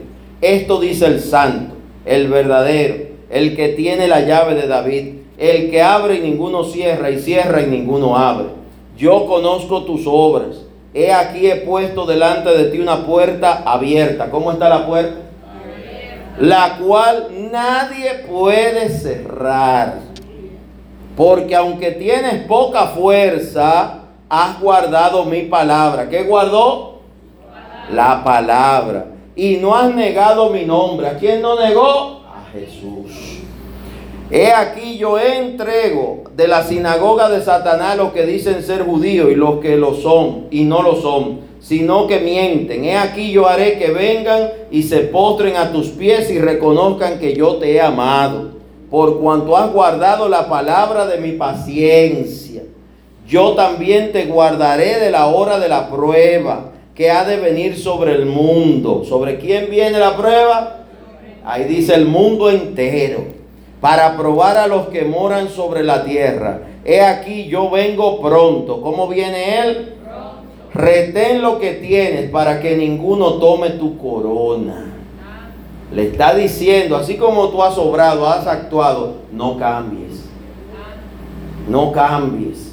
Una de las batallas que tienen que librar las iglesias es que mucha gente dice, pero es que hacemos lo mismo, esto es como una rutina, esto es una monotonía, que hay que hacer algo nuevo, hay que cambiar esto, hay que cambiar aquello, principalmente los jóvenes y los ministerios de jóvenes, de damas, de gente, dicen que hay que cambiar esto, hay que poner una música así, hay que decorar allá aquí, hay que quitar esta forma, porque eso está pasado. Tenga cuidado, porque lo que usted llama pasado es lo que Dios mandó a hacer, es lo que Dios mandó a guardar, es como Él nos ha mandado a obrar. Hay gente que incluso entiende que hay que modernizar la predicación, que hay que cambiarla, que hay que actualizarla y por eso cambian hasta el tipo de Biblia y dicen, bueno, ahora vamos a usar la Biblia en lenguaje actual. No sé usted, pero cuando yo estudio la Biblia o preparo algún tema, me valgo de diccionarios, me valgo de concordancias, me valgo de lo que son diferentes libros que tienen que ver con lo que es la antropología, el estudio de la geografía, de todo. Pero nunca quito la palabra. Pero tengo la palabra en multiversiones. Y cuando leo las versiones, me asusto, me espanto. Porque hay unas versiones que dicen una cosa que la Biblia no dice. Por eso hay un libro muy famoso que que se hizo famoso, que la gente dejó de leer la Biblia para leer ese libro todos los días, que era un devocional diario que hablaba de que tu vida tenía propósito. Y entonces la gente no leía la Biblia leía eso. Yo cogí página por página, porque eso fue como un tsunami que vino en un tiempo cuando salió, y citan un pasaje bíblico yo lo busco y digo, pero la Biblia no dice eso. Y cuando lo busco en todas las versiones serias, no dice eso. Entonces, cuando leo la sigla de cuál cita, de dónde que lo dice, digo, pero es que esto lo, lo acomodaron perfecta y exactamente a que diga lo que este escritor quería que dijera. Pero la Biblia no dice eso. Entonces, cuando usted basa sus creencias en cosas que Dios no dijo, usted está creyendo en el aire. Usted se está llenando de pensamientos como, entre comillas, llama el mundo, positivos. El cristiano no puede vivir de pensamientos positivos. Tiene que vivir de toda buena palabra que sale de la boca de Dios. Por eso el cristiano de hoy no quiere reprimenda, no quiere que el Señor lo discipline. Pero Él dice que al que la ama, Él lo disciplina. Y a veces merecemos la disciplina. Merecemos el boche, merecemos los cuatro barazos, no merecemos. Pero entonces usted viene y se pone a leer algo que no es la Biblia, que es un libro que escribió un hombre. Particularmente Dios me dio la gracia para escribir un devocional. Bueno, pero el devocional inicia y termina con una cita bíblica de la Reina Valera 1960. No quiero usar otra versión. No me interesa. Hay teólogos, hay exégetas que tendrán sus diferencias. Hay otros que han hecho su propia Biblia, hasta con su nombre. Biblia interpretada por fulano de tal. Tiene lo que tiene la Biblia y tiene al lado lo como él lo dice y lo que él interpreta. Y a mí que me interesa lo que él interpreta. A mí me interesa lo que el Señor dijo. Por eso, este mensaje a Filadelfia hay que prestarle atención. Usted puede abrir una iglesia y ponerle ese nombre. Puede abrir otra y ponerle la iglesia de la Odisea, la de Sardi, la de Pérgamo, la iglesia de Esmirna, que en este país son tan locos que hay gente que funda iglesia y le pone estos nombres. Lo cual tampoco es bíblico y tampoco es correcto. Porque usted está asumiendo que usted es así. Y vuelvo y le repito, de las siete, seis reciben seis boches. seis correcciones. Y hay una que no es que está perfecta, sino que está dentro de lo que el Señor quiere que se busque, está luchando, diríamos en buen dominicano. Pero hay gente que le pone estos nombres. Bueno, se lo dejamos a, a ellos y su interpretación y su creencia, lo respetamos, mas no lo compartimos. ¿Qué le dice el Señor? Yo conozco tus obras, versículo 8, capítulo 3. He aquí he puesto delante de ti una puerta abierta, la cual nadie puede cerrar, porque aunque tienes poca fuerza, has guardado mi palabra y no has negado mi nombre. He aquí yo entrego, y ahí sigue hablando, le llega al versículo 10, por cuanto has guardado la palabra, de nuevo le dice, guardaste la palabra. El centro de esto es si vivimos por la palabra, si obedecemos la palabra, de hecho, y no solo de pensamiento. Nuestros pensamientos y nuestros hechos tienen que ser congruentes. Como pienso, actúo y vivo. Por eso tenga cuidado lo que usted deje entrar a su corazón. Sobre toda cosa guardada, guarda tu corazón. Que tu corazón esté lleno de la palabra de Dios. De los pensamientos del Señor. No de frases y citas que dijo Gandhi o que dijo la Madre Teresa de Calcuta, los cuales respetamos, conocemos su historia.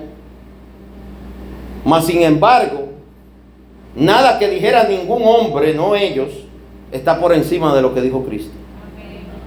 Para mí, respeto al que cree otra cosa. Hay gente que dice, no, es que yo soy ateo. Bueno, usted, lo primero es que usted debe saber que la palabra ateus viene de un griego que quiere decir sin Dios. Usted es ateo, usted es un o una sin Dios. ¿Qué quiere decir? No creo en Dios. ¿En cuál? En ninguno. No cree en ningún Dios. Ni en el tuyo, ni en el del otro, ni en ninguno. Bueno, está bien, eso es respetable, lo respetamos. Igual respetamos si usted tiene una vivencia con un Dios a su manera. Siempre pongo el ejemplo de que hay unas personas que son de la iglesia maradoniana, que siguen a Maradona como Dios. Cuando Maradona estaba vivo la fundaron, pero Maradona ahora se murió. Pero ellos siguen siguiéndolo. Bueno, ahí hay problemas. Hay gente que dice, bueno, yo sigo a la Virgen tal. Hace un tiempo hice un estudio sobre eso y encontré 1598 vírgenes diferentes. Desde una virgen que hay en Maui, que es un coco, hasta en Centroamérica, que hay vírgenes que son negras. Y lo extraño es que el país es de blancos. Explíquemelo. Bueno, hay que respetarlo. Te sigue lo que usted entiende. Usted puede decir que la madre de Jesús era china, era negra o era blanca. Al final, ¿eso qué importa? Ella no es la que salva, el que salva es Jesucristo. No nos distraigamos en creencias de hombres. Vamos a la palabra. La iglesia de Filadelfia, el mensaje que se le da, habla de que por cuanto has guardado la palabra de mi paciencia, yo también te guardaré de la hora de la prueba que ha de venir sobre el mundo entero para probar a los que moran sobre la tierra. Te está diciendo que te va a guardar de esa prueba que va a venir para probar al mundo entero, pero está hablando de que la iglesia está aquí cuando viene esa prueba. Y hay gente que cree que el arrebatamiento va a ocurrir antes de ese tiempo de prueba y está equivocado. Ahora tiene derecho a creer lo que usted quiere. Hay procesos que la iglesia está viviendo y va a vivir en la humanidad. Y lo entienda usted o no, vamos a vivir muchos procesos. Desde lo económico hasta lo político. De hecho, estamos ante las puertas de una entrada a un nuevo periodo de procesos políticos, económicos y naturales fuertes, pero aún no es el fin. Estamos también a punto de ver lo que puede ser quizás alguno de los mayores engaños que el enemigo le va a hacer a la humanidad. Va a usar la propia tecnología del ser humano para que el ser humano crea en cosas que no son reales. Y confunda demonios con otras cosas. No voy a entrar en muchos detalles, pero eso está a las puertas. Los celulares, la televisión, los videos nos van a confundir a muchos, van a confundir a muchos. Espero en el nombre de Jesús ser de los que nos mantengamos todos firmes. Le pongo un ejemplo práctico. Hace unos años hubo un rumor de que el mar se iba a meter en República Dominicana. Pusieron a correr esa bola. Una madrugada. Comenzaron a llamar de Estados Unidos. Eso ha sucedido tres veces en los últimos 30 años. Tres veces. En cada década lo han hecho. Milagros si no lo vuelven a hacer en esta. Que se va a meter el mar. Que viene un tsunami. Pero los tsunamis no lo avisan todavía. Y llaman y la gente salió huyendo. Aquí en Santo Domingo al Mirador, en Santiago se fueron para la Loma. Hay gente que al otro día cogió un vuelo para otro país. Y, pero el tsunami venía. ¿Cómo es que usted tuvo hora, tiempo de comprar un tiquete de avión, hacer maleta, montarse en el avión y, y el tsunami parado ahí, en la, ahí? Santo.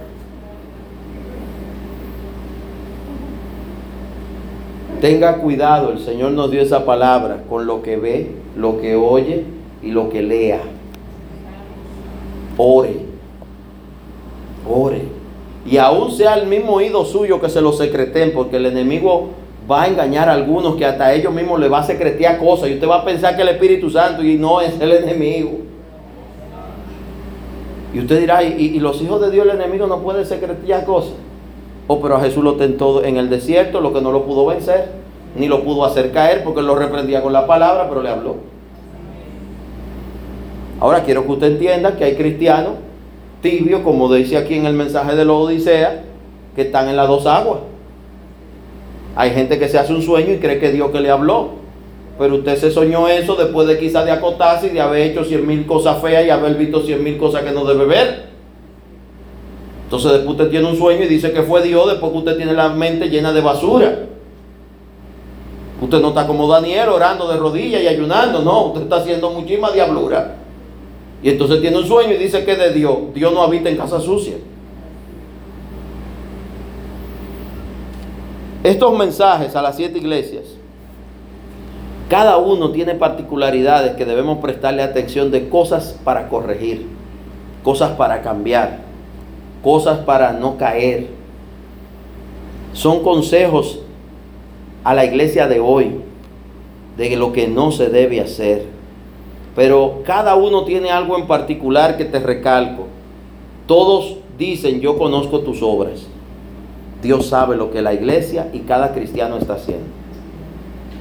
Yo conozco tus obras. Y otra cosa que le dice es, al que venciere,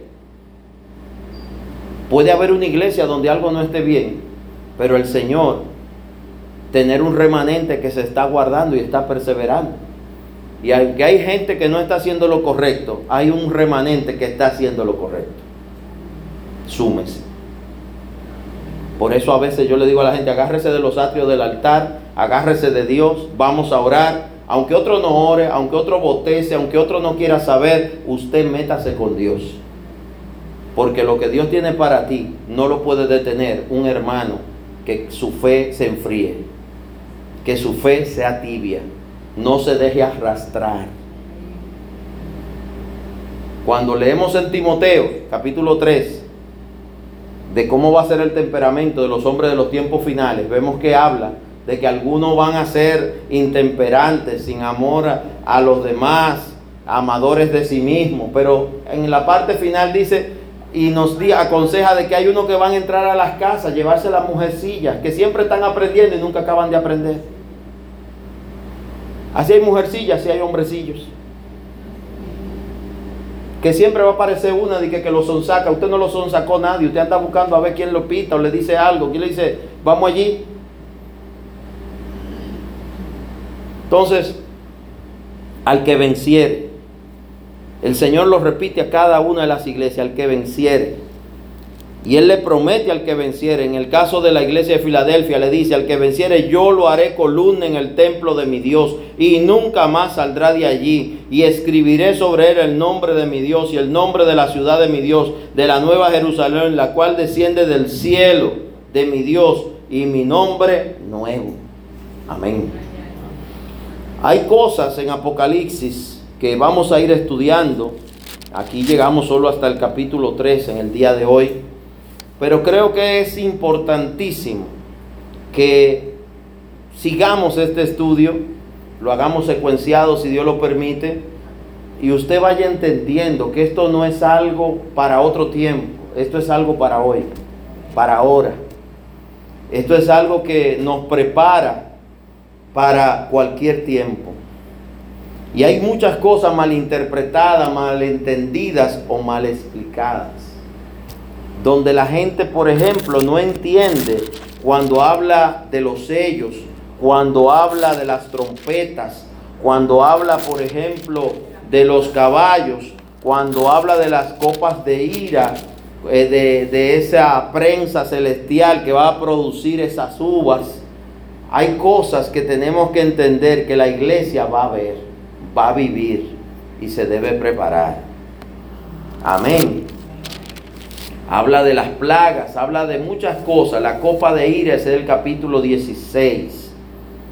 Y ahí repite en el 16, 15, he aquí yo vengo como ladrón, bienaventurado el que vela y guarda sus ropas para que no ande desnudo y vean su vergüenza. Y los reunió en un lugar que en hebreo se llama Armagedón. Usted lo ha oído, ¿verdad? Resulta que es un valle y en el medio hay un desierto y está ahí en Israel. El lugar está ahí.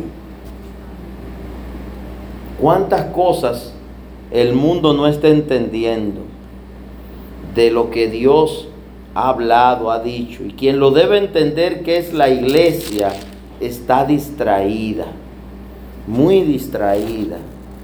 Necesitamos estar velando. Pero usted no va a velar si usted no entiende qué es lo que está pasando.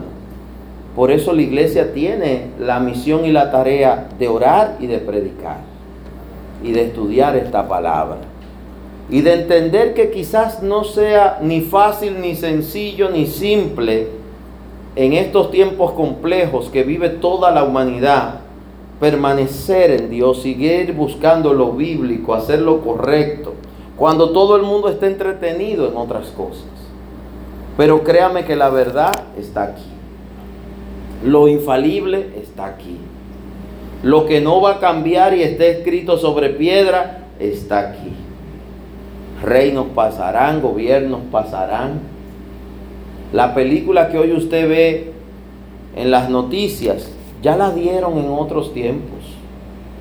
Nada nuevo ha inventado el hombre debajo del sol. Lo único que ha encontrado diferentes maneras de presentarlo, pero es el mismo mal. Son las mismas luchas, las mismas maldades. ¿Qué necesitamos? Permanecer en lo verdadero y lo verdadero es Dios y su palabra. Amén. No me voy a extender más por prudencia, pero sí le voy a motivar a que esta serie de estudios la continuemos y sigamos escudriñando en la palabra vaya leyendo usted en su casa.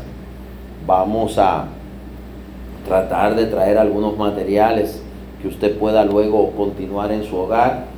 Pero en el día de hoy quisimos introducir el Apocalipsis, lo que es el capítulo 1, 2 y 3. Y entender que el tiempo es ahora. Amén.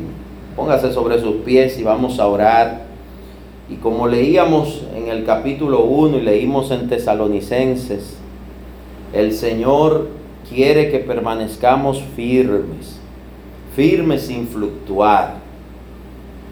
Para vencer tenemos que permanecer. ¿Hasta cuándo? Hasta el final.